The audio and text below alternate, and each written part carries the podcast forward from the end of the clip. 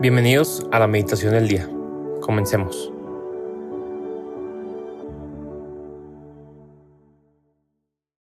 En el nombre del Padre, el Hijo y del Espíritu Santo. Amén.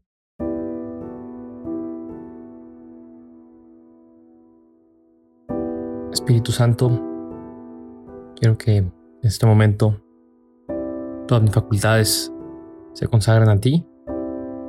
Quiero donarte y regresarte a ti inteligencia, mi voluntad, mi querer, mi sentir, mi memoria, mi imaginación, mis pendientes, mis heridas, todo lo que soy yo. Te lo entrego en este momento para que en estos minutos de oración pueda recibir tu mensaje de amor, de paz y de esperanza. Hoy es sábado 24 de febrero Estamos en tiempo de cuaresma y el Evangelio que vamos a meditar se encuentra en San Mateo capítulo 5 versículos del 43 al 48. En aquel tiempo dijo Jesús a sus discípulos, Habéis oído que se dijo, amarás a tu prójimo y aborrecerás a tu enemigo. Pero yo os digo, amad a vuestros enemigos y rezad por los que os persiguen, para que seáis hijos de vuestro Padre Celestial, que hace salir su sol sobre los malos y los buenos y manda la lluvia a justos e injustos. Porque si amáis a los que os aman, ¿qué premio tendréis? ¿No hacen lo mismo también los publicanos?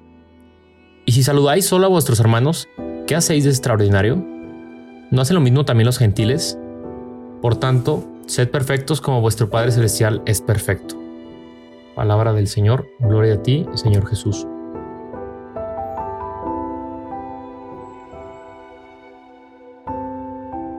Bueno, este Evangelio a mí me encanta, la verdad siento que hay mucha riqueza en él. Y creo que el Espíritu Santo, el cual es el amor entre el Padre y el Hijo, está muy presente en este Evangelio. ¿A qué me refiero? Creo que a veces hemos puesto un poco de novela al Espíritu Santo, como la palomita, eh, el amor y ya está, o el Pentecostés y el fuego y o ahora que ha surgido muy, muy fuerte, ha pegado desde la renovación carismática, pero ahora está pegando mucho en la iglesia el tema de los retiros de sanación y, la alabanza y tal, que es muy bueno, a mí me encanta. Sin embargo, recordemos que al final los frutos del Espíritu Santo siempre, siempre nos llevarán a amar más. Y eso es como realmente podemos medir si el Espíritu Santo está actuando en nosotros.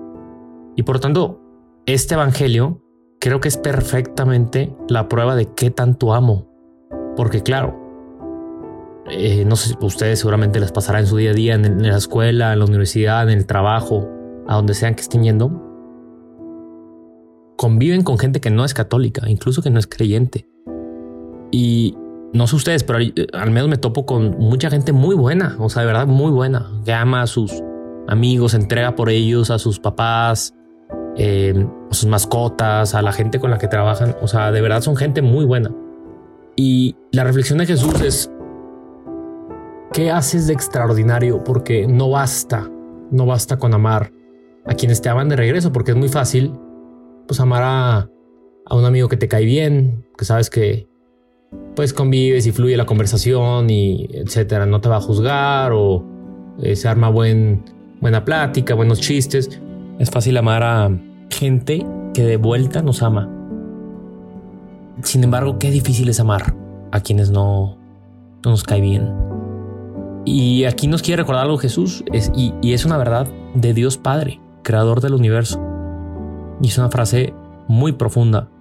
Yo te pido que en este momento trates de cerrar tus ojos, si se puede, sino simplemente de hacer una pausa y de imaginarte a Dios Padre en la creación quizá aquí caminando en el jardín, quizá ya más bien eh, conviviendo o incluso antes creando el universo, las galaxias, los planetas. Imagínate cómo Dios hace salir su sol y luego viene el hombre y después del pecado original, por supuesto, sobre todo, empieza a ver malos y buenos, como le llama Jesús, ¿no? Digámosle así. Y manda la lluvia sobre justos e injustos, y a veces creemos que porque alguien lo consideramos no injusto o alguien, ah, es que él pues no vive en castidad y él es un incoherente porque pues va a misa y hace tal cosa. O él es no sé qué, uy, si supieras. Y a veces creemos que nosotros pues, podemos justamente creer que Dios hará salir el sol sobre todos los que cumplimos a la perfección cada mandamiento y ya está. Pero no es cierto. Dios hace salir su sol sobre los buenos y los malos, y manda la lluvia a los justos e injustos, porque todos en algún punto de nuestra vida hemos sido malos, y todos en algún punto de nuestra vida hemos sido injustos. Y si lo quieres ver de otra manera, sobre los católicos, los cristianos y no los cristianos, es exactamente lo mismo, porque todos estamos invitados al amor, y porque Dios nos ama al igual que todos. A mí me encanta sobre este evangelio una reflexión que hizo el Papa eh, Francisco en 2013 cuando apenas estaba empezando. Y menciona el ejemplo de Jesús con Judas. Y es que es fuertísimo como Cristo perfecto. O sea, yo creo que todos lo habíamos entendido. Si cuando estaba entregando Jesús a Judas le había dicho, sabes que no me hables, no te quiero ver. Sin embargo, Jesús lo ama porque Jesús sabía esta verdad profunda que yo te quiero invitar a meditar hoy. Dios ama a todos. ¿Qué tan bueno es tu Padre? Y mi Padre y el Padre que nos creó a todos ¿Qué tan, cómo es el corazón de Dios? Que hace salir el sol sobre buenos y malos, justos e injustos. Que también bendice, que también les quiere, les quiere ver felices. ¿Cómo es el corazón de Dios? ¿Y qué tanto me va a querer dar a mí si me esfuerzo en amar a quienes me cuesta, en saludar a la gente, eh, quizá trabajadores de limpieza y seguridad con los que me topo, o simplemente recepcionista, eh, gente con la que interactúo, eh, en especial también gente en nuestros, como decía, universidad de trabajo que nos cae mal, que, pues naturalmente no, pues no hay clic y no tendría que haber, pero sin embargo, ¿cómo amas a esa persona? ¿No? ¿Cómo no la juzgas en tu cabeza? ¿Cómo le tienes paciencia? ¿Cómo vas más allá? ¿Qué estás haciendo diferente? Que esas personas que no van a misa, que no comulgan, que no piden luz a Dios, ¿qué haces de extraordinario? Porque la diferencia, la gran diferencia es que nosotros hemos recibido el don de la fe. Claro, también es una elección, pero también es un don. Y hemos recibido el don del bautismo y otros, muchos otros sacramentos que hemos recibido y seguimos recibiendo cada semana y seremos juzgados más fuertemente, obviamente, porque nosotros hemos tenido más medios, quizá otros no. Entonces, ¿qué haces de extraordinario? Pero para hacer esto extraordinario y para darte cuenta cómo es el corazón de Cristo, el corazón de Dios Padre, que perdona a Judas, que lo voltea a ver a los ojos y lo ama. Primero hay que vernos a nosotros mismos como Dios nos ve.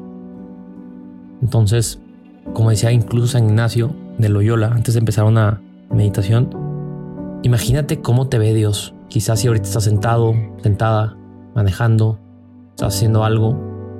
Tómate un segundo, acabando esta meditación probablemente, y simplemente imagínate cómo te está viendo Dios, desde arriba, desde adentro de tu corazón, desde un lado, y con qué amor te ve Dios.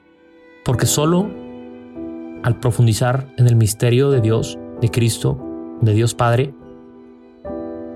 podrás configurar tu corazón como el suyo, porque no es cuestión de voluntad, no ah, voy, a, amar más, no y le voy a echar más ganas y sacrificios. Y no solo es eso. Nosotros tenemos a, tendríamos que tender a configurar nuestro corazón como el de Dios y poco a poco, no por eso dice en el Evangelio Jesús sean perfectos como su Padre Celestial y al final no es otra cosa más que amar, amar al máximo, ser santos. Entonces la petición es Jesús, haz nuestro corazón semejante al tuyo.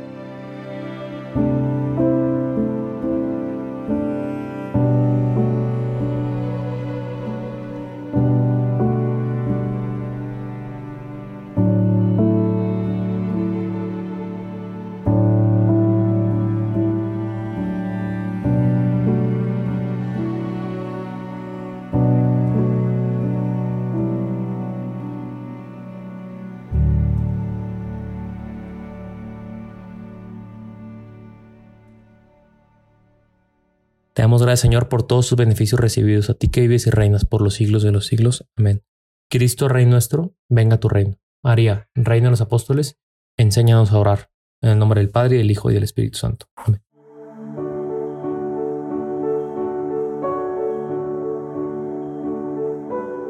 Permanece meditando lo que más te haya llegado al corazón. Nos escuchamos mañana.